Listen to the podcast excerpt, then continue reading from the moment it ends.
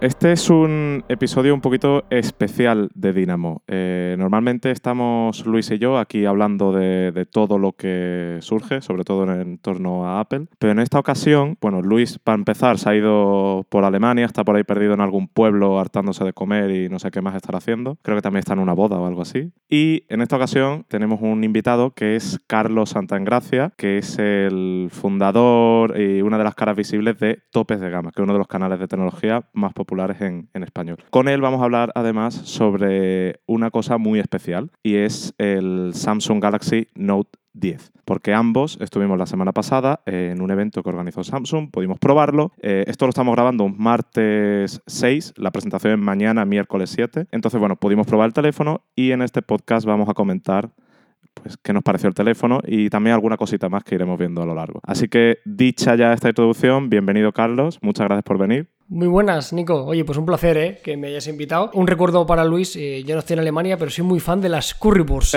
ya queda poco ¿eh? para, para, ir a IFA, que para mí es uno de mis momentos favoritos cuando voy a Alemania siempre. De hecho, justo he visto una story de Luis, creo, una, un tweet en el que estaba comiendo un currywurst por allí. O sea, que está, está, está aprovechando bien ¿eh? el viajecito. ¿Quién se, quién se resiste? ¿eh?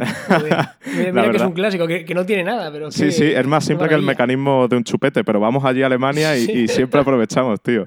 De, de, hecho, tú vas este año a IFA. Sí, sí, seguro. Mira, ahora todavía no he hecho el registro, pero el otro día lo pensaba. Y, pero este año, a diferencia de otros, vamos, cada año vamos menos. Yo recuerdo hace unos añitos que nos llegábamos a quedar, cogíamos un apartamento y nos tiramos prácticamente una semana. Y, este año, en vistas un poco de lo que se va a presentar, yo creo que dos o tres días y, para casa. De hecho, nosotros eh, vamos. Yo, por ejemplo, no voy este año. O sea, va Luis, va Ceci. Eh, bueno, son compañeros de hipertextual para quien no los conozca. Bueno, Luis sí que lo conocéis en el podcast, evidentemente. Pero yo, por ejemplo, este año no voy. Yo llevaba yendo como cuatro o cinco años a la feria, pero este año he dicho, es que no hay mucho que hacer allí, o sea, van a presentar poquita cosa. Eh, porque... Sí, yo, este año sí, así pensando fríamente, no se me ocurre nada. O sea, otros años igual sí que tiene en la cabeza algún lanzamiento en particular que sí que parecía que estaba garantizado. Pero este año me empiezo a rascar un poco y, de verdad que no me viene a la cabeza nada que digas, va a estar en IFA seguro y va a merecer la pena, pero bueno, aún así estaremos y a ver qué, a ver qué se cuece. Sí, sí, a ver, de hecho, eh, yo creo que el anuncio más grande que pueda haber, al menos por el plano de los móviles, ¿no? Por tecnología más allá de teléfono sí que puede haber más cositas, algún auricular de Sony quizá y tal, pero por el plano de telefonía lo único que yo me espero, si acaso, es novedades del Galaxy Fold, que se supone que lo lanzan en septiembre y me cuadra que hablen de ello allí. Sí, sí. Sí, sí, tendría sentido. No creo que hagan una presentación ya como tal, porque eso ya se hizo, pero sí que hay como un poco como un reminder, decir, oye, que estamos vivos, que esto sigue para adelante y ahora sí que decimos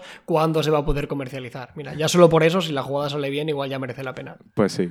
Y bueno, y hablando de Samsung, vamos a centrarnos ya en lo que hemos comentado en la introducción, que es el, el Galaxy Note 10. Para empezar, breve introducción sobre qué tiene estos modelos. Tenemos dos teléfonos, el Note 10 y el Note 10 Plus, con diferentes tamaños, pero en prestaciones son prácticamente similares. ¿A ti qué te han parecido, Carlos? Tú que también estuviste conmigo en el evento. Sí, fíjate, tengo un poco situaciones encontradas, ¿no? Y lo comentamos aquí con los compañeros de oficina que no tuvieron la oportunidad de, verlo, pero estábamos comentando con lo que habíamos grabado y demás. Tengo la sensación, por una parte me gusta lo que vi, o sea, el Note creo que al final, si hiciéramos una pequeña checklist, yo creo que hay muy pocas cosas que reprocharle, salvo algunas, que, igual sí que son cosas de tendencia que parece que todos estamos perdiendo, que luego hablaremos como la ausencia del ya de 3.5 y demás.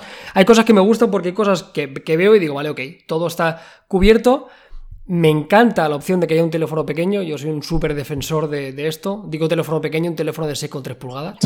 Pero bueno, a mí ya me vale, ¿no? O sea, está ahí en el, en, el límite de los 15 centímetros, que para mí es un poco lo que es más o menos usable. Y me gusta todo. Sí que es cierto que, cuando lo miro un poco en frío y, miro un poco las hojas de especificaciones, me ha faltado un poquito de magia, ¿no? O sea, quizá en el apartado fotográfico sí que igual esperaba un poquito más adelante, quizá una tasa de refresco más alta en pantalla, no sé, algún tipo de adorno más que una renovación muy buena, pero sí que muy continuista del Note. Sí, sí, pero eso mismo que comentas a mí me pasó con el Note el año pasado. Eh, el Note 9 era un telefonazo, o sea, me pareció uno de los mejores teléfonos del año pasado. Y justo esa misma sensación en la que yo tenía en Nueva York el año pasado en el evento, de decir, joder, este teléfono es magnífico, pero le falta esa magia, ese algo que yo diga, wow, ¿sabes? Esto que no he visto antes, esto que me, me, impulsa a comprarlo, esto que digo, esto no lo he visto en otro fabricante. Y este año yo tengo esa misma sensación, pero además tengo una, una tercera sensación, mejor dicho, y es que me da miedo lo que puede hacer Huawei eh, Ahí en dos está. meses. Claro, en dos meses. claro. Eh, me da miedo lo que puede hacer Huawei, sobre todo en el ámbito de cámara, porque en el resto están más o menos al fin y al cabo a la par, ¿no? Samsung está un poquito por delante en pantalla. Sí, sí, sí. En diseño están más o menos a la par, después en componentes, al fin y al cabo, todos tienen acceso a componentes muy parecidos. En autonomía también Sí, están a la par. batería, Exacto. Pero en cámara, yo, lo que tú decías, yo esperaba que Samsung diera un paso hacia adelante, porque la del S10, de hecho lo comenté en la review del S10 en su día. El teléfono me encantó,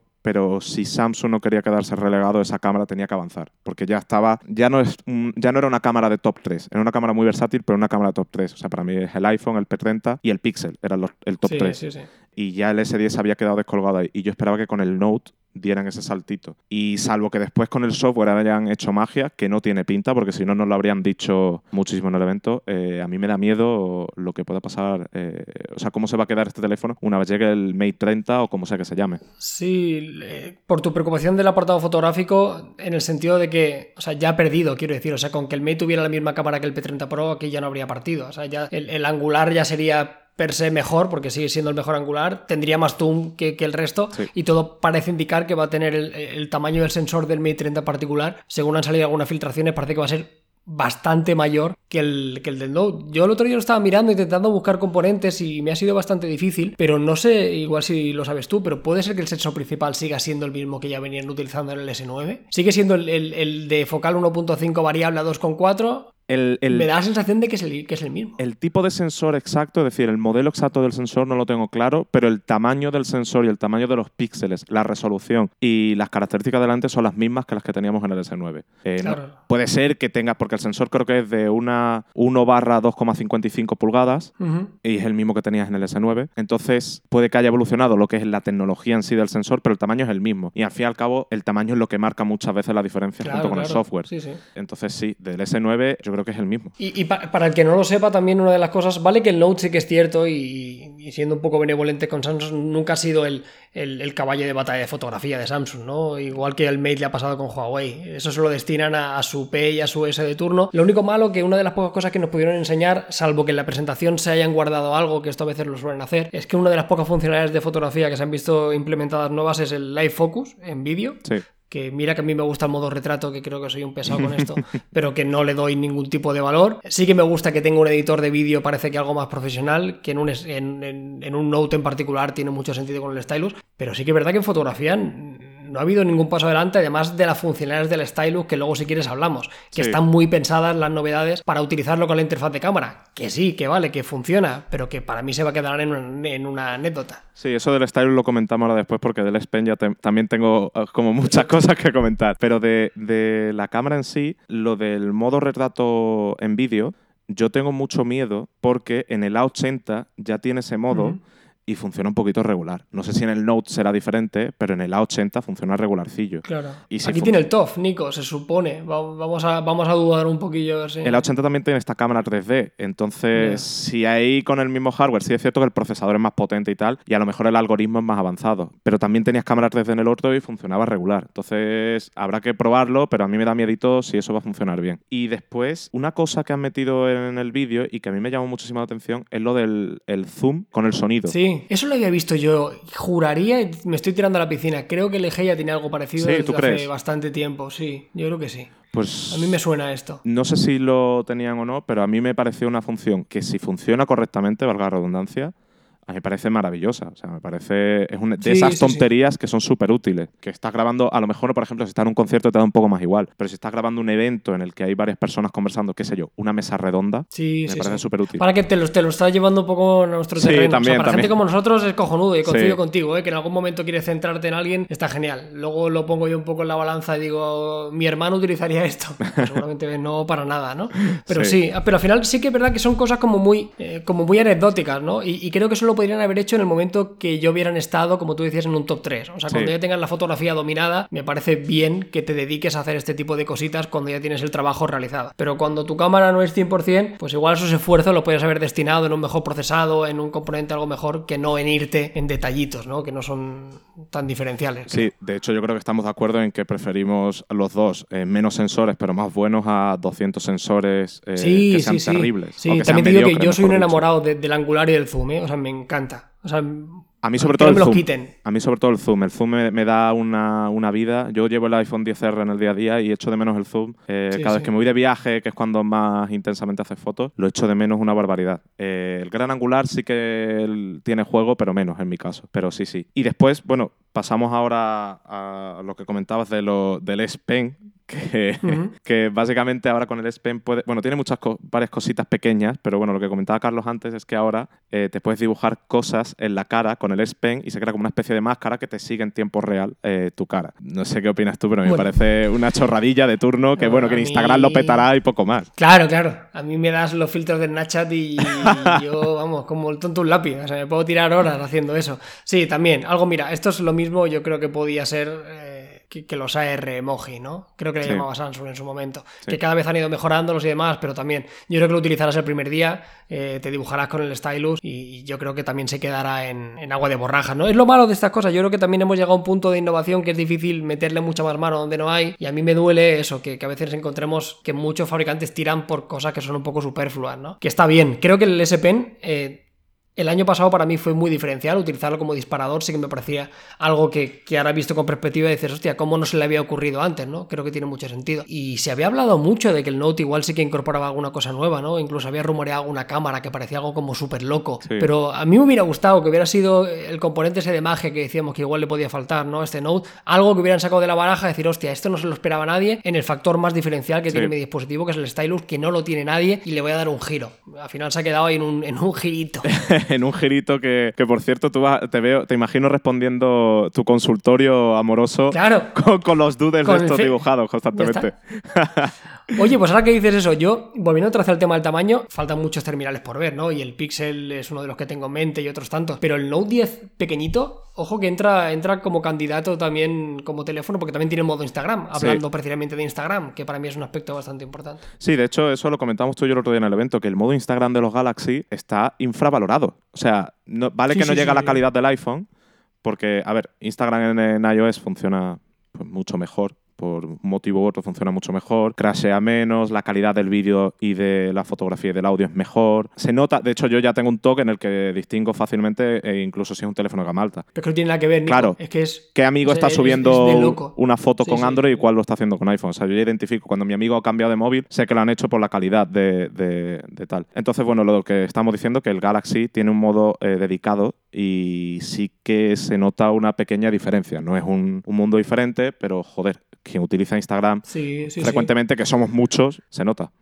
No, totalmente de acuerdo, se pasa muchas veces por alto, yo lo digo a veces y puede sonar superfluo, pero yo tengo tres motivos para utilizar el iPhone a día de hoy. Yo creo que soy una de las personas que en YouTube más ha hablado de Android y me sigue gustando más Android, pero utilizo el iPhone por tamaño, por calidad de vídeo y sobre todo por, por Instagram. O sea, a mí me duele ver que hay un teléfono de 1000 euros, luego te metes en, en una de las aplicaciones que más utilizamos todos en el día a día y parece que tengas un teléfono de 150 euros, ¿no? Sí. Y, y sí que es verdad que veremos si lo publicitan un poquito más, porque podían ser inteligentes con eso. Porque puede parecer un detalle menor, pero estoy convencido de que mucha gente va a valorar mucho más el conocer que hay un modo Instagram que no a que puedas hacerte el filtro ese con el stylus o que puedas utilizar las Air Actions estas con el lapicito, sí, ¿no? Sí, de hecho, ahora que comentas eso de las acciones con el aire, a ver, todo esto, por si no lo habéis leído ya en, en algún sitio, el Galaxy Note 10 tiene una función que ahora haciendo gestos en el aire puedes controlar cosas en la cámara, en, la- en el teléfono. El ejemplo que siempre nos ponían allí en el evento era la cámara. Eh, si deslizabas hacia los lados, pues cambiabas de modo. Si rotabas, hacías zoom. En fin, ibas controlando en base a gestos. Y de hecho Samsung eh, va a sacar un SDK para que esto lo implementen los desarrolladores en sus propias aplicaciones. Que me gustaría ver dentro de un año cuántos realmente han sacado partido de esto. Ya. Seguramente son poquitos. Pero bueno, lo van a sacar. Y bueno, esto realmente me parece un giro de tuerca lo que, pasaron, lo que sacaron el año pasado, pero tampoco me parece una revolución. O sea, yo veo el disparador y el zoom, vale, pero después lo de cambiar de modos y tal, yo lo veo un poco... A mí de verdad te lo digo que planteo 100 escenarios no se me ocurre ninguno que me haga falta. ¿sabes? Que lo ponga en un trípode y en algún momento dado quiera cambiar de la cámara trasera a la delantera. Bueno, pues puede ser. Yo con el disparador yo ya tenía lo que necesitaba. Lo del zoom también me parece que, que está guay porque si Sí. lo tienes puesto es, es algo que vas a poder necesitar. Incluso algo que te permitiera conmutar del angular al zoom al sensor Sí. principal. Ok, venga, también eh, tiene sentido. Para mí fuera de todo eso. Ya te digo, a mí veremos la presentación porque esto cambia mucho. Igual nos lo han explicado a nosotros y ya está, pero por el énfasis que le pusieron parece que la presentación que va a tener bastante peso.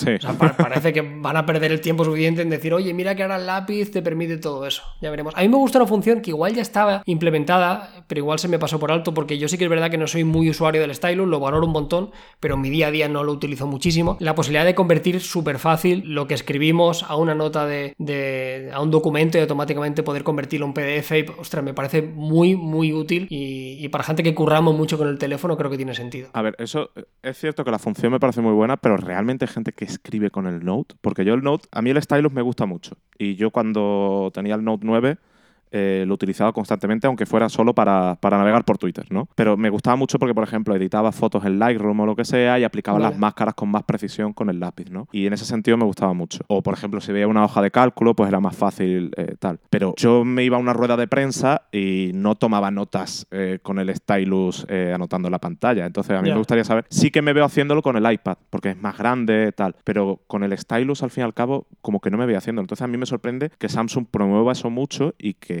supongo que si lo hacen es porque hay gente que lo utiliza. A mí me sorprende que, que eso sea así. O sea, porque no me parece nada cómodo. Sí, no, estoy de acuerdo contigo. Cómodo no es. A mí, por ejemplo, sí que me gustaba mucho la funcionalidad de poder escribir con la pantalla bloqueada. O sea, en un Sí, momento que sí. pasa algo, te van a pedir un teléfono. Pues lo desbloqueo, me voy a Keep, lo guardo, ¿sabes? Hay como Sí. muchos procesos. Sacabas el lápiz, apuntabas en la pantalla rápido y ya está. No obstante, yo pienso que si Samsung debe centrar esfuerzos en su stylus, creo que debería hacerlo casi todo o en un 90% en este tipo de funcionalidades en detrimento de los gestitos. Quiero Sí. decir, o los filtros. Sí. O sea, sobre todo por, por el foco de producto al cual va destinado. O sea, estás pensando en un producto que va pensado un hombre o una mujer de negocios principalmente, con un poder adquisitivo elevado, business, ¿no? Es un poco la idea. Sí. ¿Qué va a agradecer más? ¿Que conviertas en un PDF tu texto o que se ponga un filtro? Ya, yo creo que lo. O sea, creo, lo creo que va al perfil, va al perfil más alejado de, de target de cliente Sí. que tiene, el tema del perfil, creo, ¿no? Creo que se han equivocado un poquito ahí. Sí, aunque yo también creo que, es que es- esa identidad del Note, de lo que tú dices, ¿no? Eh, persona ejecutiva, tal, poco a poco se ha ido diluyendo con el paso del tiempo. ¿eh? Eh, an- antes, los primeros cuatro o cinco, las cuatro o cinco primeras generaciones, era como súper claro, ¿no? El Note es para esto, para esto, Ujú. para esto. Y con el tiempo, de hecho, en la presentación que a nosotros nos hicieron, veías como hablaban de creadores de contenido, de, de artistas, de, ¿sabes? Como que iban más allá de, de ese, de ese target. Que sea acertado o no, pues yo no lo tengo claro, honestamente.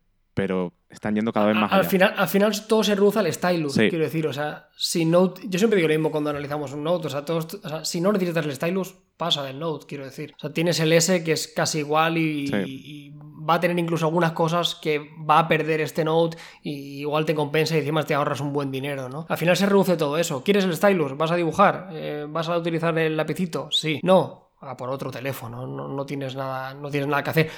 Por suerte, por desgracia, no tienen competencia. Sí. Porque parecía que había algunos fabricantes que se estaban subiendo al carro con los lapicitos. Recuerdo LG en su momento de una forma muy vaga, con algún V o algún BU. Sí. Recuerdo que era un teléfono como muy cuadrado y se quedó ahí. O sea, no ha habido todavía ningún fabricante que haya dicho, oye, voy a plantarle cara al Note de verdad. Sí, y se ha quedado, se ha quedado, o sea, están solos. Se ha quedado en ese solo, terreno. está sí, solo. sí, están solos en ese terreno. Eh, un terreno que inauguraron ellos mismos. eh, porque recordemos sí, que el Note empezó como una especie de experimento y llevan ya nueve generaciones. Un experimento que le ha dado mucho- muchos ingresos a Samsung. Y después antes comentabas tú lo del teléfono pequeño. ¿Qué te ha parecido el pequeño respecto al grande? Porque, a ver, se supone que hay poquitas diferencias en, en hardware. Pero, joder, a mí como propuesta me intriga mucho el por qué han querido hacer esto ahora con el Note. Sí, bueno, parece que, que tenemos, o sea, los que los amantes de teléfonos pequeños estamos un poco de enhorabuena. O sea, yo creo que el, el año 2019 y finales del 2018 ha sido una de las mejores añadas de la historia, ¿no? O sea, yo creo que hay, o sea, vuelvo a repetir, digo pequeño, Sí. teléfono que no sea muy grande. Sí. Eh, pero hay un montón de alternativas, ¿no? Desde los Pixel 3A, alternativas de Xiaomi muy económicas, eh, el propio iPhone XS, el propio XR, que tampoco es demasiado grande, el propio P30, que es un buen gama alta, Samsung sacando... Creo que tiene sentido. Vale que un Note siempre vive de, un- de un- de una pantalla mayor, porque al final sus virtudes es mucha batería y requiere de, ese espacio, pero yo estoy contento, porque hay ocasiones que, que igual un Note me hubiera podido gustar, pero lo desechaba por completo con el tamaño. Decía lo de las diferencias, y antes me he apuntado una cosilla, he hecho un poco los deberes, Nico, he venido Así preparado. me gusta, así me gusta. Y, y he apuntado una serie de cosillas que, que no tiene el, el pequeño. No son muy relevantes, pero no hay que. no son baladí, como suele decir. Es, es más pequeño, tiene menos resolución. Sí. Pasa a una resolución Full HD, que bueno, medio te lo compro, ok. Entiendo que es más barato, pantalla 400 píxeles por pulgada, no me parece mal. Eh, va a perder la SD, y esto sí que me llama muchísimo la atención, porque el grande sí que lo va a tener. No va a tener el sensor TOF, que bueno, ahí también veremos, igual no lo podemos ahorrar, y luego tiene menos batería y menos carga rápida. Estas Sí. son todas las cosas que pierde el pequeño respecto al grande. Lo de la pantalla y lo de la micro SD. A ver, para empezar, yo creo que la micro SD, aunque siempre ha sido una seña de identidad de Samsung, ellos siempre lo han defendido muchísimo y tal. Yo creo que eso, eh, teniendo 256 GB de almacenamiento sobrado. base, no es ningún de problema. Y después, yo creo que la retirada de la micro SD y la menor resolución de la pantalla, yo creo que puede haber estado relacionado con la autonomía. Sí, sí, sí. porque si tiene, o sea, quiero decir, tiene 3.500 mAh, si no recuerdo mal. Es una capacidad, no es pequeña, pero tampoco es demasiado grande. No llega a la barrera de los 4.000, que es cuando ya empieza a tener una autonomía buena. Entonces yo creo que la resolución de pantalla la han querido bajar pues, para compensar ese menor tamaño. Y al mismo tiempo yo creo que habrán quitado la micro SD para dejar un poquito más de espacio y poder poner una batería Claro. grande. Porque recordemos que en el Note tienen que hacer hueco para el stylus, que eso ocupa un espacio. Eh, no es solo el lápiz. También han quitado un jack de 3.5, que yo creo que tiene mucho que ver con esto. Exacto, entonces yo creo que han tenido que quitar cosas para que la batería sea decente, que no se quede una batería de 3.200 miliamperios, que no, Ujú. no- en no Note eh, te ofrecería una autonomía mediocre. Y recordemos que la autonomía siempre ha sido algo súper importante de la familia Note. Si este teléfono también es de la familia Note, no puede ser mala. Sí, sobre todo algunos años que la ves irregular la jugada. ¿eh? Sí, Yo recuerdo sí. tener el Note, el Note 8, creo, como teléfono personal. Ostras, y me, y me dio bastante por saco ¿eh? durante mucho tiempo. Creo que es uno de los peores Notes en cuanto a batería que recuerdo. Es que ese también fue justo después del incidente de las baterías explotando. Entonces yo Claro, creo que ahí ahí fueron... sí, claro, ya ahí dijeron, no nos la jugamos, vamos a hacerlo lo más conservador posible. De hecho, se tenía 3.300, creo, miliamperios, que era poquito. Imagínate, Claro, claro, poquito, era poquito. Entonces yo creo que lo han hecho por eso. Pero dicho esto, yo creo que la resolución Full HD en 6,3 Sí, está bien, sí. está aceptable. Yo, sinceramente, nuevo procesador de 7 nanómetros, tecnología AMOLED, 3500 miliamperios, cumplirá. Sí. O sea, no- la batería no será su punto fuerte, pero yo creo que. Yo siempre lo digo: si compras un teléfono pequeño, lo siento, pero tienes que asumir que la autonomía es una de las cosas que vas a perder. O sea, la gente, no, es que quiero un teléfono pequeño y que dure mucho la batería. Bueno, pues lo siento, es muy difícil. Tienes el P30 o el XR como dos grandes eh, ejemplos de cómo un teléfono no muy grande puede tener mucha batería, pero son dos raras avis. Sí, es, es muy difícil de, de encontrar esto. No sé, a mí el pequeño me gusta mucho, le voy a dar una oportunidad de verdad porque me parece muy guay, salvo que, que a ver si lo que decías antes de Huawei, yo sí que no espero un Mate 30 pequeño. Esto sí que me sorprendería muchísimo. A, a ver, pequeñito no creo que sea, pero igual te conquista por otras cosas. Es decir, igual aparece con una cámara maravillosa y te acaba conquistando y dices, pues mira, me da igual sacrificar tamaño por, por esa cámara maravillosa. Es que se supone que la cámara va a ser mejor incluso que la del P30. Yo es que pensaba que no iban a tocarla, sinceramente. Eh, pues- pensaba que, que en el Mate en particular harían algún cambio de sensor tal y ya está. Pero bueno, veremos, oye. Sí, sí, veremos. Y bueno, volviendo al Note, eh, para ir rematando con él, ¿qué te parecen los colores? Mira, bien y mal. O sea, bien porque hay, hay, hay normalidad. Sí. Hay un negro y hay un blanco. bueno, el rosa. blanco, el blanco solo está en el grande, ¿eh? Ojo. Ah, eso, cierto, sí. Que de hecho el Eh, blanco, bueno, el blanco es mi favorito. O sea, es muy guapo, es el muy más bonito. bonito. Se está- están volviendo a hacer teléfonos blancos bonitos. Sí, ¿eh? por fin. Cuando hacía muchos años que se habían dejado de lado, recuerdo la, la generación del S3 y demás, que los blancos tuvieron una fuerza Sí. increíble y, y- y habían desaparecido y bien. Y, y luego sí que hay uno muy loco que no sé si me gusta o no me gusta. Hay uno que es como una especie de, de plateado, efecto medio espejo, que cuando le da la luz hace un efecto arcoíris muy extraño, que ya te digo, no sé si me gusta o me ripila. O sea, me deja ahí a medio camino. A mí, independientemente de que me guste o no, hay una cosa que pasa con ese teléfono y que me di cuenta cuando lo estuvimos probando allí. Es que se ensucia, pero, o sea... Pero como todo, Nico, a mí Sí, yo sí, tengo pero- la sensación de que se ensucian todos. Sí, sí, a ver, se ensucian todos, pero por ejemplo el blanco, pues como que se quedaba medio Ya, camuflado. eso sí. y Claro, en claro, este, en claro. cambio, era, era terrible. O sea, le daban la vuelta, estábamos grabando planos allí con, del teléfono, le daban la vuelta y ya estaba asqueroso el teléfono. Y lo habían limpiado eh, hace cinco segundos. Y eso ya me echó mucho que ¿sabes lo, ¿sabes lo que pasa, Nico? Yo tuve en su momento el Z5 Premium, entonces eh, Uf. huellas a mí, ¿sabes? O sea, claro, yo tengo un teléfono efecto espejo, a mí después de eso ya me parece cualquier cosa. Ibas con una mopa en el bolsillo o algo, ¿no? claro, para claro, limpiarlo. iba con la valleta, el Vileda me llamaba.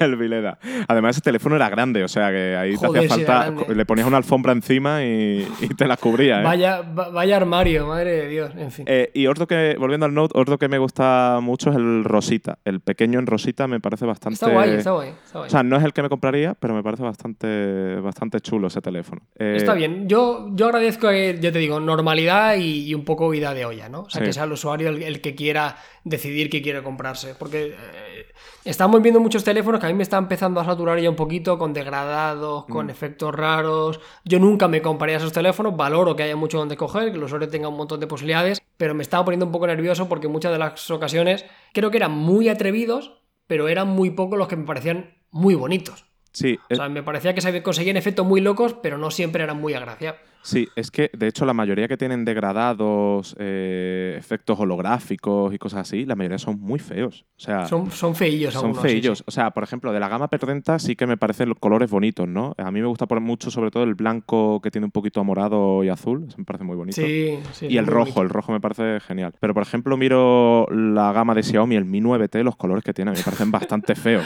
O sea, Sí, sí, sí. Eh, Es, muy, muy- muy- es que muy chino. En este Sí, caso, sí, sí, que sí. es, sí, sí. eh, es muy Es, es- es el chino que tendría eh, en su momento un Cadet GTI Sí, sí. fuera de la discoteca. Sí, sí. Entonces, no sé, con los colores, pues bueno, a ver, eh, que esté asociación ahí, pues bueno, yo creo que es positivo, ¿no? Que es lo que tú dices, ¿no? Que haya algo fuera de lo normal y que aparte esté en lo normal para que la gente, para la gente que no le guste o que no sea tan atrevido, pues que pueda coger su opción. Y sobre el Note también, yo me fui de la presentación con una gran duda y honestamente todavía no, la, no me la han resuelto. De hecho, en el vídeo, que lo hemos grabado esta mañana, digo literalmente, hemos preguntado esto a Samsung, todavía no sabemos lo que ha pasado. Y es la memoria. Es UFS 3.0, es 2.1, porque la diferencia es significativa. No es como otras, Ujú. otras generaciones que era pequeña. Ya lo vimos en el OnePlus 7 Pro, que la diferencia es bastante grande. Sí, sí, sí. Hombre, yo no lo sé. Yo me- esa información no la he dado, me espero la review. Me costaría mucho creer que no fuera 3.0. Por el simple hecho de que el Note, si por algo se ha caracterizado siempre, si algo ha tenido como fuerza era decir, te doy el hardware más top que te puedas comprar en el mercado. O sea, todo lo que no fuera eso me extrañaría una barbaridad. Pero bueno, veremos a ver si nos dan la información. Claro, pero allí no nos lo dijeron. Es decir, no estaba en la tabla de specs, no estaba en ningún sitio, fue como... es que Ya, por- pero si te das cuenta, la tabla de spec no estaba en el procesador, Sí, Nico. sí, sí. Fue, fue muy light en este caso. ¿eh? O sea, que, que- que se centraron en el lapicito, en los movimientos. en los gestitos. que eso es lo importante. A ver, yo tengo una teoría y es que eh, si, si ya se ha metido en 256 gigas y tal, yo creo que ya también han dado el salto al UFS 3.0, Seguro, al menos en el grande. que sí. Al menos en el grande. Porque, a ver, que ya tienes las memorias listas. La, iban a meter en el Fold, pero bueno, el Fold ya sabemos lo que le pasó. OnePlus las has podido comprar y se las ha comprado a Samsung. O sea, es un componente que ya está disponible. Me cuesta mucho creer que no lo hayan metido en el Note y que se lo guarden para el año que viene. Además de eso, que ya está en, ya está en circulación, por decirlo de alguna forma, y hay terminales que ya, ya lo están poniendo con muy, buen, con muy buen rendimiento. También hay que decir, en contraposición, que hay muchos teléfonos de gama media que ya han normalizado el uso del UFS 2.1. Quiero decir, o sea, por arriba ya tiene gente que está utilizando una tecnología más rápida y por debajo hay teléfonos de 250 euros que ya utilizan UFS 2.1. Creo que no tiene sentido y me extrañaría una barbaridad que, que no llevara esta, esta memoria. Sí. Y lo mismo ha pasado también con el 5G. Sabemos que hay modelos 5G, pero no sabemos exactamente cómo va a llegar, a qué mercados va a llegar. O sea, yo imagino que a España, por ejemplo, llegará en algún momento, pero a nosotros en el briefing no nos dijeron No, muchos no. detalles. Yo, yo creo que sí, eh, también entiendo que sean un poco prudentes con esto, ¿no? Yo es que soy algo escéptico. O sea, ya vi tu vídeo sobre Sí. el 5G. Nosotros estamos probando algunos. Mira, justo ahora estamos analizando el S10 5G, Ajá. que por cierto es un teléfono que guarda bastantes similitudes con el modelo grande del, del Sí. Note. Y el 5G, por ejemplo, en Barcelona, no, no quiero ser muy duro con el adjetivo, pero es que es, que es inexistente. O sea, es, es muy difícil encontrar un punto en la ciudad donde realmente le saques todo el partido Sí. al, al 5G y luego ya cuando estás dentro de casa, en la oficina, y eso ya es, ya es nada, ¿no? Así que a mí no me preocupa, pero yo quiero pensar que, por ejemplo, igual Vodafone, que creo que es una de las Sí. que sí que tiene el 5G en España, sí que saque su modelo. Yo me lo esperaría. Sí, a ver, sobre todo, de hecho esto lo comentaba en el vídeo del 5G que mencionaba. Eh, el hecho de que un móvil tenga 5G a día de hoy no creo que sea un factor de compra decisivo. Creo que hay No, otras no. cosas que priorizar, pantalla, cámara, procesador, etcétera. Todo, prácticamente cualquier otra cosa tiene más prioridad que el 5G. Pero sí es cierto que si estás invirtiendo eh, 1.000 euros en un teléfono que te va a durar 3 años, igual ahora no quieres 5G o te da igual el 5G, pero dentro de 2-3 años igual sí que te importa. Pero Nico, el que, se, el que se compra un Note, ¿tú crees que aguanta tres años su teléfono? La mayoría Una igual no. persona que se gasta mil, mil euros, yo creo que no. ¿eh? Yo creo que tampoco. Yo creo que igual. no se preocupan por eso. O sea, eso yo creo que, mira, yo creo que en su momento sí que, y lo vamos a volver a vivir como el, el cambio que vivimos con el 4G, ¿no? Sí. Ahí sí que creo que era, igual porque lo tenemos ya muy metido, ¿no? Pero en aquel momento sí que recuerdo darle como muchísima importancia, ¿no? A, nivel del smartphone, o sea, a nivel del, del 3G al 4G sí que alucinamos en, en tiempos de carga. Aquí también, pero ya sabemos que el 5G sobre todo viene a cubrir otras necesidades más, más que tanto el smartphone. Aún así, yo creo que lo llevará seguro alguna versión y espero que España sea uno de los países. Sí. A ver, sobre la diferencia esa que he comentado del 3G al 4G, em, yo creo que la clave está en que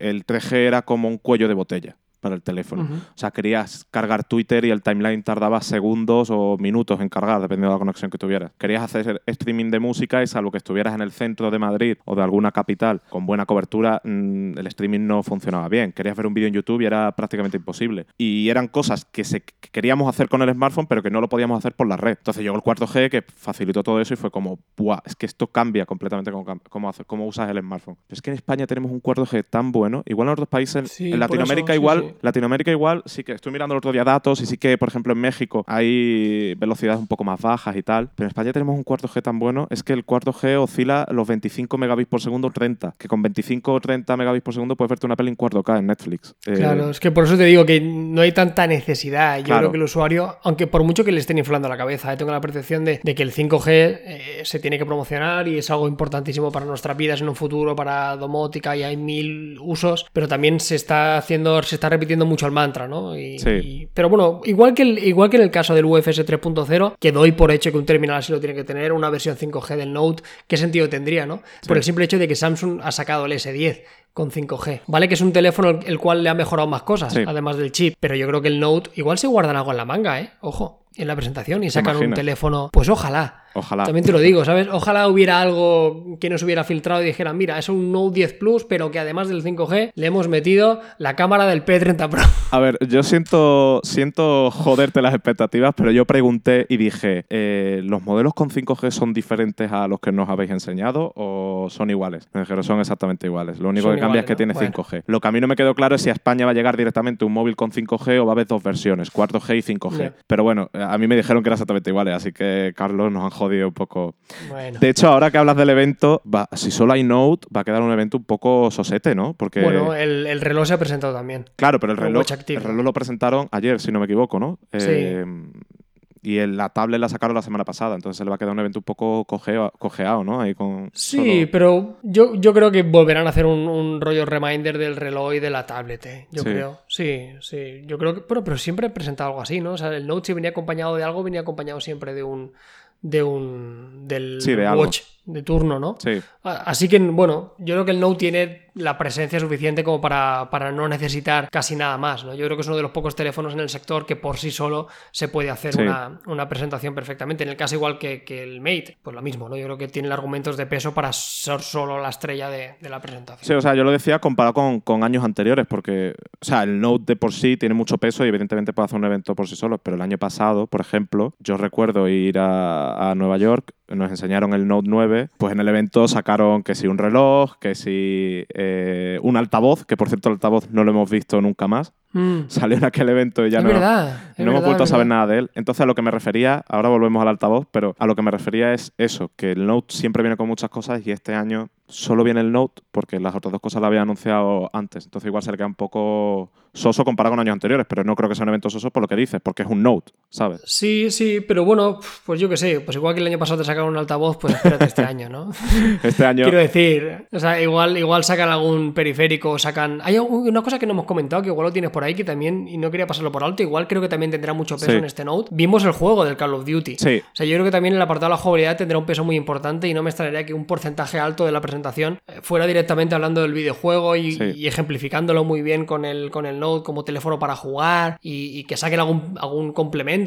Y luego también lo del, no sé cómo qué nombre comercial le pusieron, pero el equivalente al Steam Link. Sí, de- de- Play de Galaxy. Samsung. Play Galaxy le Play llamaron. Galaxy. Que, Que esto al final era jugar juegos de PC directamente en el teléfono, que Por se streaming, me hace sí. bastante extraño, pero... Por streaming desde juegos de PC directamente desde el teléfono. Y además en la presentación nos enseñaron un accesorio que no sé si lo pondrán a la venta o qué, Como una Switch extraña. Sí, ¿no? era como unos Joy-Con como los del Razer. El Razer es el que tiene los Joy-Con, ¿no? Si no, me... no Sí, el Black Shark. sí, sí. Me estoy equivocando, el Black Shark. No sacaron un... Bueno, es que ya me lío con Sí, yo también. Pues bueno, unos Joy-Con, una especie de Joy-Cons que se conectaban en el Note y tal. No sé si lo lanzarán o se quedó simplemente en ese evento. Pero joder, yo creo que eso es cierto. Puede ser una, una pieza fuerte del evento. De hecho, el año pasado lo hicieron con Fortnite. Anunciaron Ah, pues el mira, pues acuerdo, la skin y Pues- todo esto. No me extrañaría Pues que este año ahí lo tienes. hagan Ojo, algo cuidado, parecido. eh. O sea, año pasado Fortnite, este año el juego de Call of Duty para móvil. eh, Bueno, claro que si alguien puede hacerlo, Es Samsung. Seguramente es Samsung para todo Sí. esto. Ah, y que no me quiero olvidar, una de las cosas que, que para muchos usuarios va a pasar por alto, pero para mí fue una de las cosas que más ilusión me hizo. El tema del DeX, de poder Sí. utilizarlo con un cable ahora y que sea compatible también de- con dispositivos de, de Apple.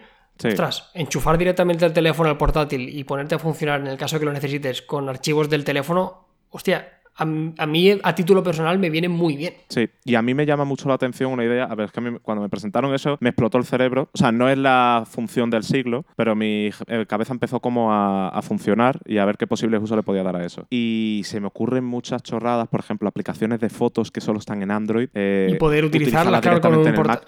A mí me pasa una cosa mucho y es que cuando edito fotos, a ver, me encanta editar el Lightroom y tal, pero hay muchas veces que a mí me gustaría editar eh, ciertas partes de una foto con la sencillez con la que la hago en el móvil. Por ejemplo, en Snapseed, si quieres editar, por ejemplo, un cielo, pues simplemente pulsas encima y haces una selección zonal de, de- de lo que es el cielo y te lo hace automáticamente el algoritmo y no tienes que, que andar seleccionando. Y es súper sencillo. Esa, esa misma funcionalidad me gustaría tenerla en el PC y tra- mientras estoy trabajando en el PC. Entonces, poder conectar el Galaxy, abrir Snapseed eh, a través de Dex y editar la foto y después tenerla en el Mac y seguir trabajando lo que estuviera, ese tipo de chorradas a mí me parecen súper Sí. súper interesantes. Y, y para pasar los archivos, súper fácil, de meter el teléfono y automáticamente arrastrar y poder llevarlo. A mí me pareció muy útil. O sea, yo Dex, mira, es una de esas funcionalidades que creo que Samsung no ha sabido vender de una forma correcta, No. porque creo que es una de las cosas que cuando lo utilizas o cuando tienes la necesidad, yo creo que para muchísima gente podía prescindir en, en muchas ocasiones de, de un, de un ordenador, porque muchos Sí. al final estoy convencido que con solo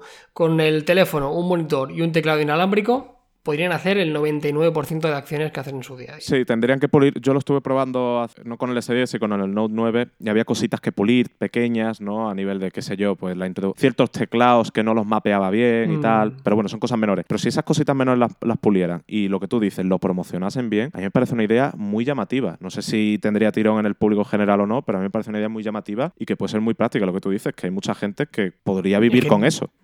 Yo se me ocurre un montón de amigos que no necesitarían un ordenador, Claro. pero es que para nada. O sea, Sí, una sí. cosa que quisieran un portátil, quisieran un iPad por comodidad, pero el hecho de decir quiero poder trabajar con un teclado, quiero una pantalla grande y, y necesito un navegador, Sí. que hago todo en Chrome, Claro. pues oye, tira, tira con el teléfono, que ya te has gastado mil euros, ¿sabes? Sácale más partido, que realmente tienes una máquina súper potente. Sí, sí. Y también, por cierto, cerraron un acuerdo, anunciaron un acuerdo con Microsoft que, bueno, se sincroniza el Galaxy ahora mejor con el PC con Windows y hace algo parecido a lo que tiene el iPhone y el Mac, que se te sincronizan las notificaciones, las llamadas, etcétera. Ah, muy bien. Que eso es útil para, pues, para nosotros, ¿no? Por ejemplo, que llegamos, dejamos el teléfono, encendemos el portátil y no miramos el móvil a lo mejor en cinco horas. Al menos yo lo hago eso mucho. Y lo, Sí, sí, lo hago todo en el ordenador. Entonces, pues que se sincronice bien y que todo me salte en el ordenador, yo creo que también es un punto positivo. Sobre todo teniendo en cuenta que el, que el Note es un teléfono muy destinado a eso, a profesionales, a, a esa gente que sí que utiliza mucho el ordenador.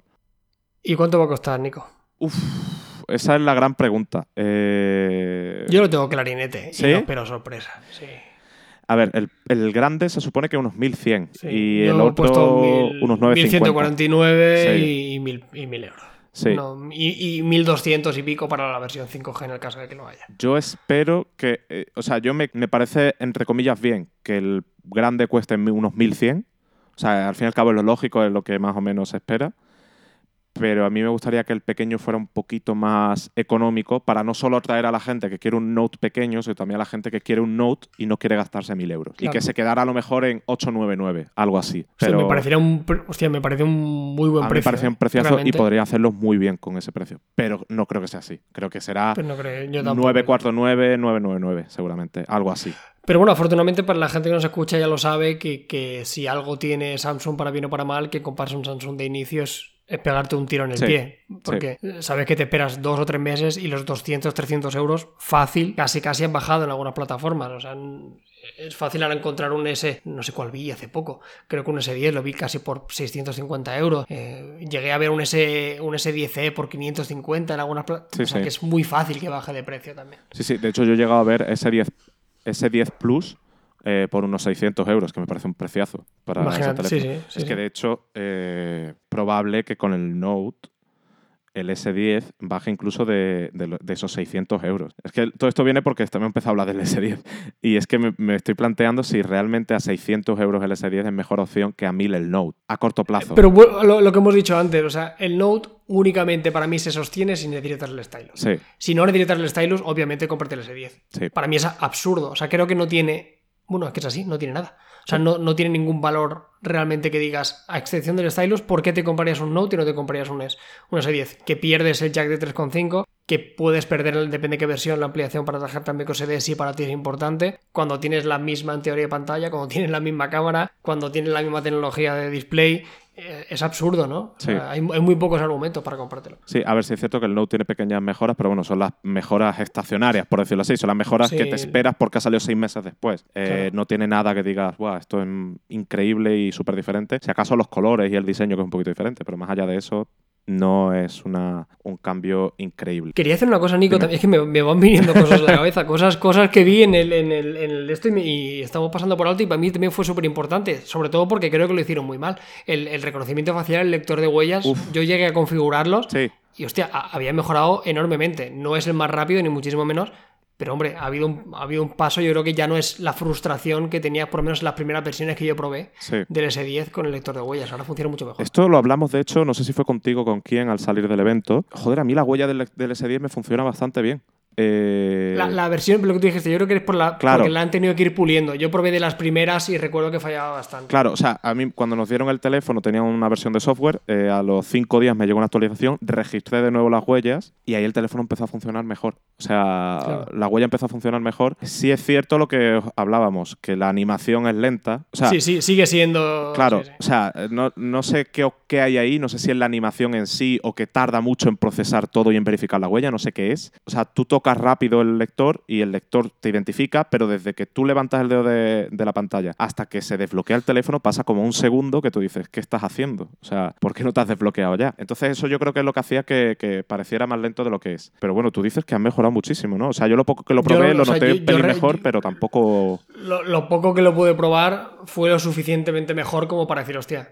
Sí. Aquí algo ha pasado, ¿sabes? Han hecho algo. Luego también dijeron que lo habían subido Sí. un poquito más porque anteriormente estaba muy abajo, que no me parece mal del todo para no tener que hacer un movimiento no muy ergonómico y, y ya está. Pero es que me ha venido a la cabeza y, y es que yo para mí los métodos de seguridad en algunos terminales parecen... Hay, hay fabricantes que son como los grandes olvidados y hay fabricantes que se lo toman como muy en serio, ¿no? Sí. Y para mí es una de las cosas más importantes porque si lo piensas, una de las cosas que vas a tener que realizar antes de utilizar tu teléfono es desbloquearlo. Sí. O sea, eh, por ahí sí que no vas a pasar. O sea, puede que la cámara le dé más o menos importancia, pero desbloquearlo vas a tener que desbloquearlo siempre. Sí. Y para mí es importantísimo que funcione bien y este parece que no está mal. Sí, yo he de decir también que sigo prefiriendo un desbloqueo facial antes que el lector de huellas en pantalla. ¿eh? Sí, sí, sí, yo, Eh, yo también. me parece- Pero si me dan las dos cositas, eh, Sí. bienvenido. Sí, pero me parece. O sea, pero me refiero a un lector, o sea, un reconocimiento facial en condiciones, ¿no? Como el del iPhone, por ejemplo. La forma en la que funciona, bueno, tú utilizas un iPhone, Sí. entonces lo sabes de sobra. Lo invisible que es, de que directamente levantas el móvil y ya te estás reconociendo, no tienes que tocar nada. Abres una aplicación, por ejemplo la del banco, y sin tocar nada ya te está reconociendo. Yo sigo creyendo que está mejor implementado. A lo mejor el lector es más rápido, ciertos lectores, aunque se supone que con iOS 13 han mejorado el funcionamiento de Face ID, va más rápido. Yo no lo he probado aún, pero Ujú. bueno. Puede que sea más rápido el lector de huellas, pero me parece mejor implementado y más invisible el reconocimiento Sí, facial. O sea, yo, si- yo siempre digo que, que cuando pruebas un muy buen reconocimiento Sí. facial, entiendes un poco lo que nos referimos, ¿no? Sí. Para que hay mucha gente que igual no lo ha podido probar y sobre todo yo lo entiendo que, que- que sigan prefiriendo el lector huellas porque es lo que han utilizado los últimos 4 o 5 años, que siempre le ha funcionado bien y muy rápido, porque eso sí que no se puede negar, pero sí que es verdad, yo coincido contigo con buen- un muy buen reconocimiento facial debería ser eh, clave. Y ya hablaremos del Pixel si quieres, pero Sí. ahí viene también la madre del cordero. con De esto. hecho, sí, pensaba ya pasar al Pixel. Bueno, el Note ya, ya ha quedado todo más o menos claro, así que sí, creo que el Pixel es el siguiente punto que queríamos comentar. Después de que Google rompiera el, el hilo de filtraciones y dijera, venga chicos, que este es el Pixel y dejaros ya de tonterías, este es el, el diseño que va a tener. Después de eso han publicado un vídeo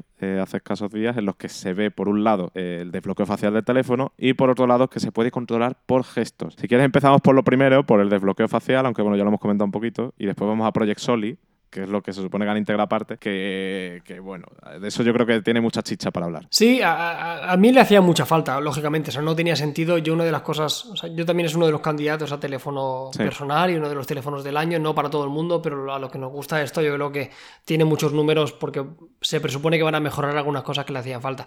A mí el, el reconocimiento facial para mí era un auténtico sinsentido que un teléfono de estas características no lo tuviera. Yo casi lo desechaba en el día a día por no tener esta funcionalidad y por lo que se ha visto que ha sido una imagen promocional promocional y hay que ser muy prudente, pero con la cantidad de sensores y con el espacio que le han destinado parece que será muy bueno. Sí. Y luego lo de Project eh, he leído un poco de todo, ¿no? Y, y sí que es verdad que no creo que los gestos en un teléfono, por lo menos a día de hoy o como lo concibo, sea algo que yo vaya a utilizarlo, porque para mover un navegador, para pasar una galería, para cuando tenga las manos manchadas mientras cocino, ok, sí, todo eso está muy bien. Pero en el día a día, en un teléfono como tal, no se me acaba de ocurrir. Pero si todo esto sirve para que el reconocimiento facial sea muy bueno, oye, adelante. Sí, yo estoy ahí contigo. Yo me alegro mucho de que el Pixel tenga reconocimiento facial por dos motivos. Primero, porque me parece el método de desbloqueo más apropiado. Veremos si Google lo ha hecho bien, imagino que sí. O sea, quiero decir que funciona correctamente, que es seguro y tal, como estamos acostumbrados Mm. con el iPhone. Y aparte de, de por el hecho de que el Pixel tenga reconocimiento facial, que creo que es el, el mejor sistema, esto también me gusta mucho porque abre la puerta a que más fabricantes con Android, de teléfonos con Android, lo incorporen. Eh, ya sabemos que los Pixel muchas veces marcan ciertas pautas en algunas cosas y el hecho de que Google lo meta y ya lo implemente directamente Android eh, Q me parece eso, una puerta abierta a que la- el año que viene veamos un Mate no sé qué, un P no sé qué, un Galaxy S no sé qué y que puedan tener reconocimiento facial. Y de- Muy diferente al que tienen actualmente, quieres decir. Sí, claro, claro, porque el reconocimiento facial que vemos ahora en la mayoría de casos es eh, la cámara principal leyendo tu cara, está, que sí, eso es más inseguro que dejar la puerta de tu casa abierta. Sí, está bien a lo mejor para desbloquear el teléfono en el día a día, pero no lo puedes utilizar para pagar, no lo puedes utilizar para acceder al banco, etcétera. Entonces, y si tienes información sensible en el teléfono, no vas a utilizar ese método de desbloqueo, vas a crear algo biométrico más seguro. Entonces, a mí me, me gusta mucho que Google impulse ese camino. Y después lo de Project Soli, a mí todo esto me recuerda un poco a cuando Samsung metía cosas parecidas, menos avanzadas, evidentemente, con los Note y los S hace como 4 o 5 años, que se podían Mm. controlar con- haciendo ciertos gestos y tal. El S4 era, ¿no? Sí, creo que sí, que era esa época. A mí es que me, me da la impresión de que esto es... A ver, todo esto es basándonos simplemente en el vídeo que hemos visto y en lo que nuestra Sí, imaginación sí, sí, da. claro. Que después llega Google en octubre y dice, mira, pues con Project Soli puedes hacer esta- estas maravillas. Y tú dices, hostia, pues sí, ahora sí que tiene sentido. Pero a día de hoy y por lo que sabemos, a mí me parece que es un- una chorradilla eh, para vender Yo- teléfonos. Yo recuerdo, pero volvemos a lo de antes. ¿Quién se va a comprar un teléfono por esto, Nico? Ese es el Ya. problema. Eh, centrar esfuerzos en esto. Yo recuerdo una- una imagen en el Google I.O. mostrando Project Soli con algunos wearables. O sea, yo no dudo que funcione de narices. Sí, seguro que el uso y la, y la precisión y el esto es increíble. Sí. Y es muy loco que lo puedas tener en un teléfono. Pero volvemos a lo de antes. ¿Cuándo voy a.? O sea, ¿en qué momento voy a priorizar un gesto a tocar la pantalla? Sí. O sea, ¿en, en cuántos momentos reales de mi día a día? Pero bueno, veremos, a ver, igual Google lo deja todo con la boca abierta, me cuesta creer, Ya. veremos. Eh, yo lo que no espero es que digan, mira, así pasas fotos, así haces scroll en Twitter y así pasas la derecha en Tinder. Ya. ¿Sabes? O sea, Haciendo swipes con gestos, ¿no? Claro, dando claro, likes. Claro, o sea, si se queda en eso, pues igual Georgie Dan con su baile español lo agradece un montón. Pero igual usuarios como nosotros nos quedamos un poco fríos. No sé, veremos. Mira, Google, para bien o para mal, Sí. es un especialista en lanzar un montón de cosas.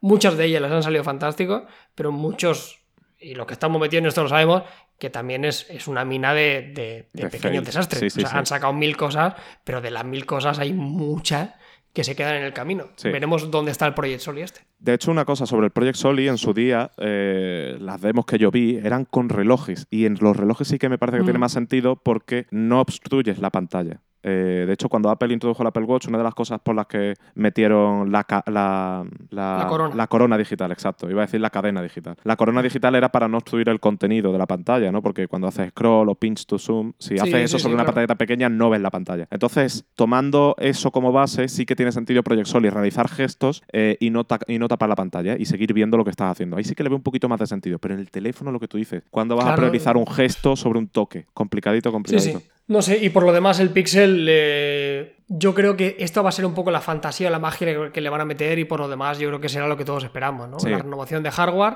yo espero ya una buena batería que ya está medio confirmada, que por fin le pongan memorias acorde Sí. a la que un teléfono merece, sobre todo un teléfono pensado muy para la multimedia, ¿no? O sea, si tienes presumiblemente la mejor cámara del mercado o una de las mejores, dame más almacenamiento, dame más posibilidades y, y poco más. No tiene que hacer mucho más. A nivel estético, eh, a mí la disposición de la cámara me aterra, como en los supuestos iPhone. También te digo que lo que me está pasando es que cada vez cuanto más lo veo, menos feo lo veo. Eso, es, eso suele pasar mucho. Es como cuando es como el notch en su día. El- Claro. Las primeras veces que lo veía dice, uff, qué malo es. Ahora ves el notch y dices, ah, pues vale, pues ok. Sí, prefiero está, que no esté, pero tampoco me molesta que esté ahí, ¿sabes? Lo de la cámara, bueno, a ver qué tal, porque hay una segunda cámara por ahí. Que a ver. ¿Tú qué apuestas? Uf, ¿Qué, qué apuestas y qué querrías? yo quiero zoom. Eh, Y- pero será angular. pero me da que va a ser angular.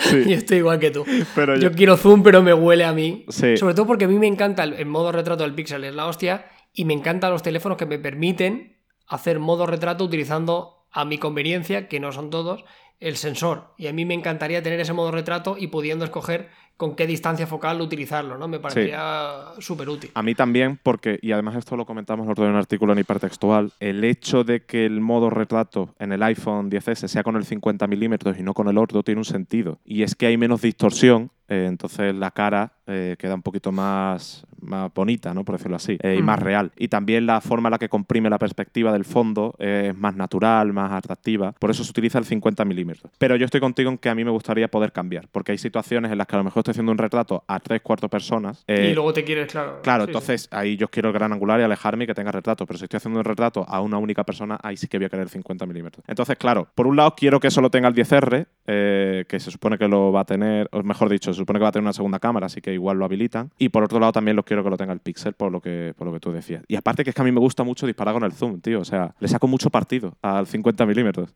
Yo también, y ahora me voy a poner un- en un escenario catastrofista. Verás tú. Ahora tú imagínate que no es ni zoom ni es angular y le meten un TOF. ¿Cuál sería tu reacción? Uf, depende. Depende de... Y te dice eh, el nuevo Google Pixel 4 XL Tango Edition. ¿Te acuerdas que el- lo del tango? Sí, sí, el tango sí. era un poco esto, ¿no? La medición de espacios, eh, realidad tal. Nos, hostia, ahí sí que nos quedaríamos todos con la boca abierta. Recuerdo- Y yo estaría muy decepcionado. Recuerdo de hecho un Lenovo que era súper gordo, que tenía una Joder, cámara enorme. Sí. Sí. Eh, a ver, si meten TOF y, y lo justifican en condiciones más allá de realidad aumentada y medir objetos, que es algo que vas a utilizar dos veces al año, eh, y lo justifican, qué sé yo, con un modo retrato increíble que tú dices, Buah, es que esto es igual que una reflex. Pues mira, mm, me jodo, hago palmas y me quedo con el TOF y no me quedo con el zoom, porque al menos estoy teniendo algo que realmente justifica el que eso sea así. Pero si meten el TOF y me lo justifican con realidad aumentada y con eso, con medir objetos, que ojo, que yo creo que eso en el futuro va a ser increíble. Sí, seguro, no, no me cabe duda. pero, Pero, no otra vez, ahí. al usuario Claro, de a claro. pie. Y aparte que no Claro, estamos ahí aún. Y serían, o sea, uf, hostia, me parecería increíble. O sea, tú imagínate que, que hacen eso y, y además lo de Project Soli, ¿no? Ya. Sería como el teléfono de la fantasía. O sea, el teléfono de, de las cosas que nunca utilizarías, pero, pero que ahí están. Sería el, el- que, debería ser la contraposición de lo que es un teléfono de Google. Sería el, labora- laboratorio de Google. El laboratorio de Claro. Google sería eso. Yo, yo espero que te equivoques, ¿eh, Carlos. O sea, como, sí, sí, como yo llegue me, me he octubre- puesto en, en el peor, en el peor de los casos posible, pero me parecería divertido, tú imagínate. Eso sí, eh, si toca, me tienes que meter una cerveza. Sí, sí, pero como llegue octubre y estemos en el evento, bueno, supongo que estaremos en el evento, y nos digan, mira, que tiene un TOF, y, y entonces te Me digan, mira- levantaré y diré, yo lo dije a todos. y te miraré y, y- y- y te querré matar, básicamente, por todo. Y después te Sí, invitaré a la cerveza, eso sí. Y bueno, dejando el pixel a un lado, eh, vamos a meternos un poquito en fanboyadas, eh, que es un poco tónica de este podcast. Y a todo esto, Carlos eh, utiliza muchos productos de Apple. eh, pese a que es la persona que más vídeos de Android ha hecho, una de las personas que más vídeos sobre Android ha hecho en YouTube, eh, el tío está ahí con, con el equipo completo. Madre mía. Todo, todo, todo. Tengo todo. Eh, Pero todo es todo. Me falta el HomePod. bueno, tampoco suena muy bien, pero más allá del sonido Pero, tampoco. no, pero y no porque tengo ya un altavoz de puta madre Claro. en casa y no, y no lo necesito. Pero sí, yo siempre lo he dicho y al final, y es algo que, que he comentado en alguna ocasión y no me duele decirlo. O sea, yo desde que utilizo el iPhone, o sea, no, no quiero decir esto siempre para hacer un idiota integral, pero me considero mejor profesional de lo que era antes por el simple hecho de que antes minusvaloraba la experiencia que tenía con iOS. Quiero decir, o sea, tenía una experiencia muy vaga de Sí. iOS. O sea, claro que lo había probado y lo había llevado durante semanas, incluso algunos meses, pero me faltaba tener de uno de los principales fabricantes la experiencia durante un tiempo tan prolongado como sí que lo había tenido con un Huawei, con un Samsung, con un cualquier otro fabricante, Sí. ¿no? Que sí que conocía para bien o para mal donde pecaba. Con iOS reconozco que, que mi información no era todo lo completa que debería ser. Me sigo peleando con iOS. Hay cosas que todavía sigo priorizando Android por encima de todo, pero oye, lo corté no quito lo valiente. Y en el caso del XS es un teléfono muy afín a mí. Yo siempre lo digo, es un teléfono que recomiendo poquísimo. Y yo, sinceramente, para el usuario de a pie, creo que hay otros teléfonos te diría mejor en relación calidad-precio, pero para mí, por cosas muy concretas, pues oye, me funciona muy bien. ¿Y, y el resto del equipo, o sea, el iPad, de los AirPods, ya dijiste, me meto entero de cabeza, ¿no? A la piscina. Sí, el, el iPad lo había tenido siempre. ¿eh? El iPad desde la primera generación. Me he comprado muy pocos iPad y creo que una de las ventajas que tiene el iPad y por eso lo sigo utilizando es porque me parece uno de los mejores productos que mejor envejecen de la historia de Sí. la tecnología. O sea, tú tienes un iPad de hace cuatro años y salvo cosa rara, yo creo que lo vas a poder seguir utilizando casi como el primer día y eso es súper difícil. Sí. Y el caso de los AirPods, ahora venimos, ahora estamos probando un montón de auriculares. Yo me Sí. imagino que tú estarás igual, ¿no? Sí, Porque es como el nuevo producto estrella de todos los fabricantes. Y yo creo que siguen teniendo uno de los mejores equilibrios entre prestaciones, calidad, tamaño, que para mí es un aspecto muy importante en, en- en un dispositivo. Y, sí, vamos, que voy con la mochila con todos los productos de Apple. O sea, mi, mi buen dinero me gasto cada año en actualizarlos. Sí, sí. De hecho, hablando de los auriculares, el otro día estábamos hablando porque ambos estamos probando los nuevos de Sony, los que tienen noise cancelling, que son como muy pequeñitos, eh, son tipo AirPods. Y justo lo estábamos comentando el otro día que, aunque los Sony nos encantan a los dos, eh, los AirPods tienen cositas que, que lo hacen todavía especiales, como el tamaño y la- el tema de la vinculación entre dispositivos tan rápida que tiene. Sí, sí, sí. Yo sobre todo, fíjate, además del tamaño. Sí, O sea, porque a mí hay cosas de los Sony que me encanta, ¿eh? O sea, a mí la interacción del panel táctil me parece cojonudo y son cosas que utilizaba realmente, o sea, las utilizaba en el día a día. Pero tiene una caja que es un sinsentido. sí. O sea, yo entiendo que, que la naturaleza del producto con las funcionalidades que tiene es imposible hacerlo en un formato pequeño, porque entiendo que o no se puede tener todo en esta vida, pero a mí en el día a día me molesta. Yo ahora he estado de viaje, iba con una especie de, de riñonera, con riñonera con 33 años, Nico, ahí. Joder, tío. Fue un viaje y en la riñonera llevaba, llevaba los Sony y no había ningún problema. Fantástico. Sí. Poesía, ok, para adelante. Yo llevo mi, mi bolsito, lo meto ahí, no me importa. Pero claro, yo pienso en los tejanos, esa caja y en el día a día para ir a currar no es el equipo que llevan el día a día. Sí, a mí me pasa lo mismo, a mí me pasa lo mismo. Eh, en el día a día suelo llevar los AirPods en el bolsillo, no me molestan. Sí es cierto que después llego a la oficina y los llevo en la mochila, los saco y automáticamente me pongo los otros, por el noise cancelling, etcétera. Ujú. Y después funcionan muy bien. O sea, la batería dura lo suficiente, paneles táctiles funcionan muy bien, son muy útiles, lo que tú decías. El noise cancelling, eh, para lo pequeños que son, joder, funciona muy bien. Sí, se aíslan sí, sí, muy sí, bien.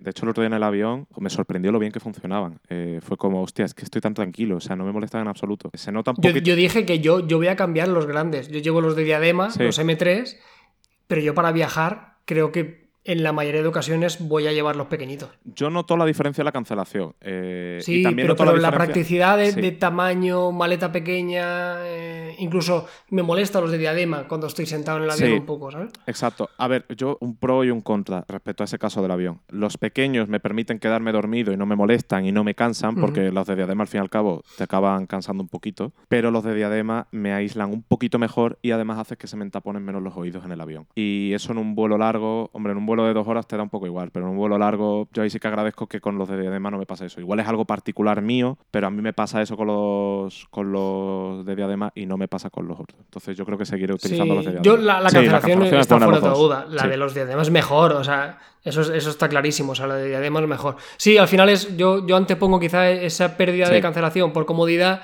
pero entiendo, entiendo eso. Y luego también que los de diadema, depende de qué condiciones, y depende de dónde vayas. Eh, tú, sevillano, Hostia, a sí, 40 sí. grados, con los de diadema. Hay, hay un momento que no sabes Sí, dónde, dónde y ¿eh? te suda la cabeza. O sea, yo más de una vez, pero incluso en la Sí, sí, oficina, sí, ¿eh? tal en cual. la oficina a lo mejor estás concentrado trabajando durante horas, no sé qué, y, y te arde la cabeza y a lo mejor te arde la cabeza, aparte de por el trabajo, por los auriculares, porque te están petando de calor el cerebro. Claro, sí, sí. Eh, sí, sí, ahí lleva razón y eso es un factor que no, que no habíamos tenido en cuenta. Yendo ya más allá de auriculares, hoy, justo hoy, esta mañana barra mediodía, aquí en España, se ha lanzado la Apple Card, eh, que es la tarjeta de crédito de Apple. La ha lanzado de momento en Estados Unidos, eh, solo a un, a un número limitado de usuarios, solo lo ha lanzado a, pues bueno, la gente que se dio de alta de notifícame cuando esté disponible, pues a un grupo limitado de, esas personas que hicieron ese proceso, completamente aleatorio, eso sí, le han dado acceso ya, eh, también a algunos periodistas especializados se lo han dado, y se espera que a finales de mes la Apple Car esté disponible eh, de forma completa eh, para todos los ciudadanos estadounidenses que tengan un iPhone. En Europa de momento no sabemos cuándo llegará, se supone que están negociando ya con los reguladores, bueno, negociando, están hablando con los reguladores, con las diferentes entidades europeas para ver qué se puede hacer. Eh, y respecto a América Latina, de momento no hay planes en el aire, ¿no? No se ha rumoreado nada, ni Apple ha dicho nada al respecto. ¿A ti qué te parece, Carlos, esto de la Apple Car? Más allá de que Apple se, que se meta en las tarjetas de crédito, ¿qué te parece como producto en sí? Sí, yo antes te he comentado de récord que no tenía muy fresco el producto del Apple Car. Sí que recuerdo que cuando lo vi en la presentación me pareció cojonudo, o sea, creo que tenía muchísimo sentido, sobre todo porque eliminaba una serie de cosas eh, que para la gente que viajamos mucho como nosotros, como son las comisiones, eh, automáticamente creo que, desaparecían, ¿no? O sea, en el caso de que tú ponías unos fondos, pues todo lo que pagaras ahí son sin comisiones, que para mí ya casi es un motivo casi suficiente para poder tener una tarjeta digital directamente en mi, en mi teléfono y tener un pequeño saldo y utilizarlo solo. Para eso, eh, para no tener que contratar a alguna entidad bancaria que ya lo tiene, ¿no? estas funcionalidades, pero bueno, lo tengo directamente y bien, me gusta. Luego también el tema de las comisiones, creo que te devolvían un porcentaje, depende de qué transacciones que realizaras, así que creo que contraposiciones o pegas a priori no hay, ¿no? Salvo que quieras dar tus datos bancarios y tu información económica a Apple. Pero bueno, no sé si mejor dársela a Apple que dársela de hecho, a una entidad de hecho, casi que prefiero dársela a Apple a algunas entidades bancarias, eh, porque algunas entidades bancarias hacen bastante de hecho, hay un banco particular, no lo voy a mencionar porque no quiero tirar mierda sobre él en público, pero hay un banco particular, no es el Santander, que es que en el episodio anterior me quejé del Santander por un problema que tengo con ellos con ah, Apple Pay. No es el Santander, es otro banco, es español, eso sí. Bueno, pues tuve unos productos con ellos y, me llaman constantemente, le han dado mis datos a no sé qué entidades y ahora me llaman para promocionarme cosas constantemente. Por eso te digo que me fío más de darle mis, mis datos a Apple, que no va a hacer ese tipo de cosas, a dárselo a un banco español. Y no estoy hablando de un banco pequeño, estoy hablando de un banco de los 5 o 10 más grandes de España, o sea que no deberían hacerlo. Aquí la pregunta es, Nico, ¿la hipoteca me la va a dar Tim Cook Hombre, pues yo te digo una cosa. ¿Qué, Uri, qué Uribor me va a dar el team? De hecho, te voy a decir una cosa. Fondos para empezar a dar hipotecas tienen, ¿eh? Porque hoy estaba mirando y tienen 250... Eh, el dato que he visto hoy, no sé si es el más actualizado, pero tienen 250 mil millones de dólares en cash. Es decir, en, la cuenta. Bueno, yo es que no sé ni, no sé ni escribir eso, Nico. O sea, cuando, cuando la cifra... Eh, eso me recuerdo siempre una frase que dijo Zlatan Ibrahimovic que decía, el dinero no es importante. Dice, mucho dinero es importante.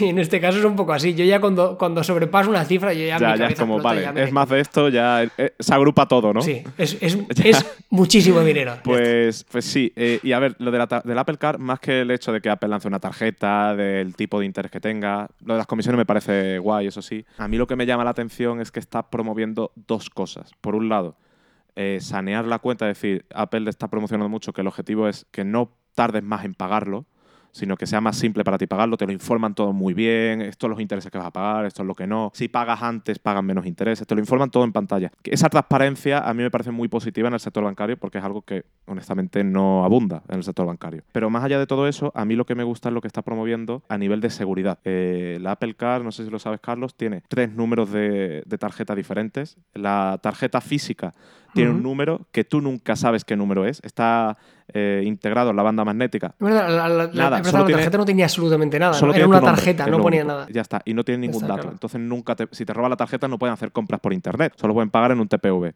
Muy bien, por ese lado me parece muy bien. Porque, aparte, yo soy muy maniático con los diseños de las tarjetas. A mí me gustan las tarjetas lo más simples posible. Y que hagan esto, pues me gusta mucho. Y aparte, ya a nivel. o, sea, tú, o sea, tú cuando ves una tarjeta de crédito con el escudo de Sevilla o con del Barça, que hay gente que se las hace. a mí se me ponen los, pelos de punta, pero para mal, vamos, me entran ganas de irme al baño. Vale, vale.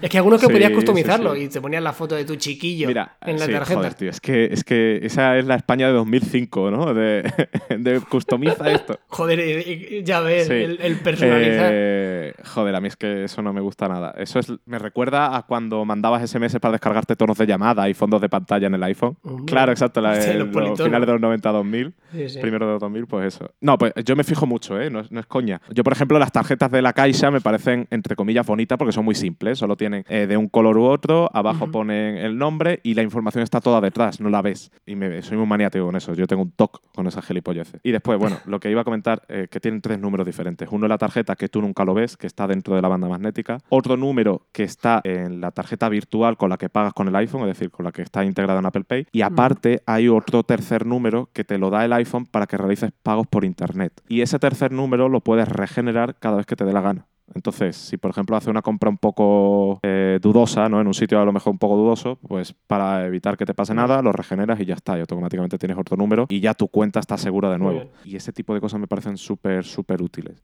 Eh, y ojalá los bancos dieran ese tipo de pasos, ¿no? De, mayor seguridad, mayor separación, eh, más barreras para evitar eh, que ocurra nada. Que a ver, que con los sistemas que tenemos ahora es difícil que te pase algo. Cuanto más cuantas más barreras, mejor. Y otra cosa también que está haciendo Apple mucho es el tema de la privacidad. Eh, se supone que Goldman Sachs, que es el banco que intermedia, ha firmado un acuerdo de privacidad importante por el cual no pueden utilizar tu información para nada que no sea operar la tarjeta. esas dos cosas, es decir, la claridad con la que te lo muestran todo, la seguridad que promueve y la privacidad que promueve, que poco a poco la privacidad de los bancos eh, es algo que tiene más importancia, porque los bancos hasta ahora estaban como medio dormidos, ¿no? Eh, los bancos te ponían el dinero, te vendían tal, pero cada vez los bancos se están digitalizando más y están utilizando cada vez más esa información para más cosas. Entonces el hecho de que Apple diga, no, ok, esto es, tu, esto es tu dinero, es privado, no tenemos por qué hacer nada con él, me llama mucho la atención. Y después como bonus, pues que el diseño sea bonito, pues bueno, pues mejor, ¿no? Aún. Sí, yo lo que te decía es que si lo piensas fríamente, eh, contrapartidas no. hay, ¿no? O sea, no tiene ningún tipo de coste,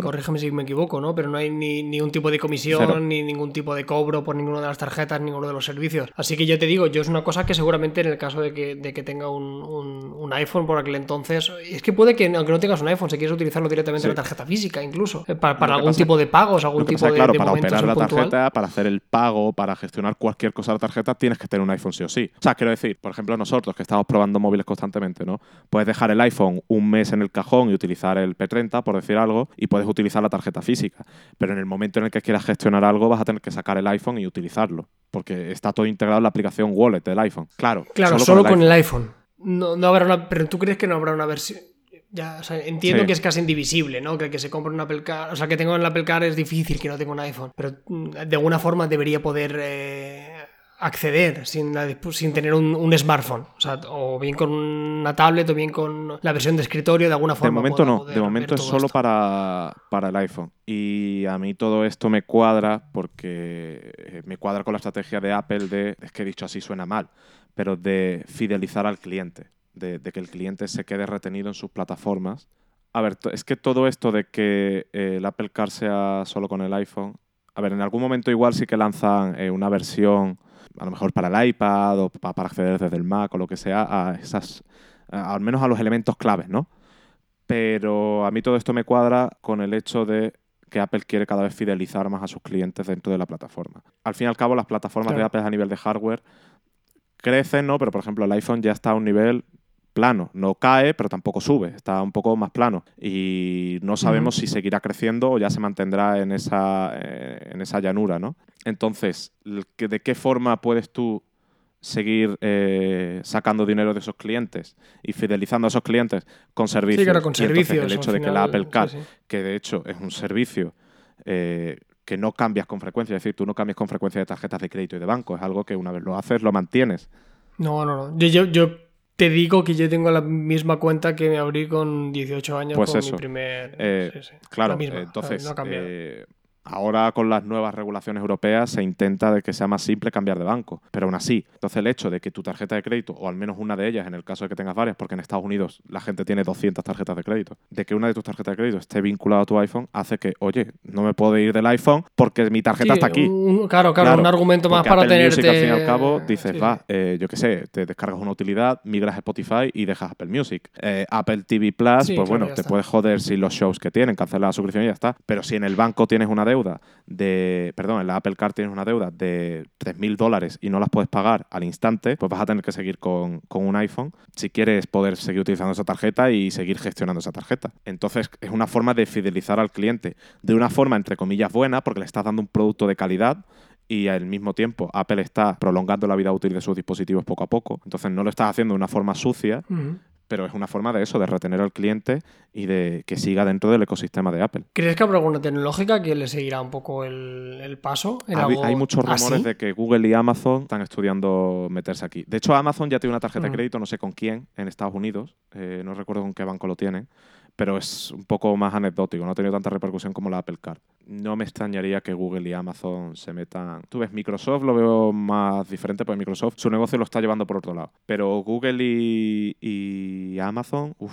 no me extrañaría en absoluto. Sí, porque Amazon gestiona mucho comercio electrónico, mucho multimedia, tiene todo el sentido que haya una tarjeta de crédito de Amazon.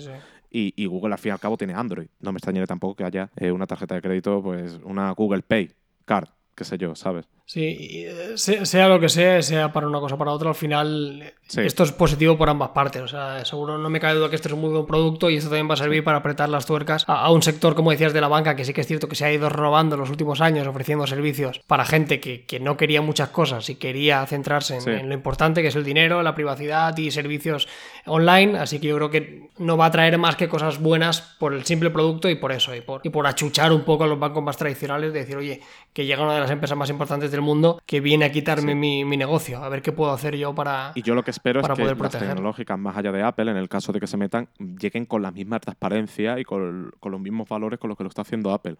Porque si mañana llega Google, llega Amazon con, esta transparencia que promueven, con, con, esta sencillez de uso, con toda esta plataforma tecnológica detrás, a los bancos no les va a quedar otra que eh, cabalgan en esa misma dirección. Que ya cabalgan en esa dirección, pero cabalgan a su ritmo, ¿no? No tienen esa presión de decir, oye, que nos, que nos están soplando en el cuello. O sea, van a su ritmo. Entonces, que las tecnológicas lleguen con, eso, con ese mismo marco de valores y los bancos tengan que racionar, pues lo que tú dices va a beneficiar muchísimo a, al consumidor y va a hacer que, la industria se sanee y, mejore eh, de forma progresiva. Eh, algo me dice a mí, igual me estoy equivocando, que ya la tienes encargada, Nico, habiéndote, te has empadronado en Oregón. Eh, en Delaware, en Delaware, que ahí, pagan menos impuestos la En, Delaware.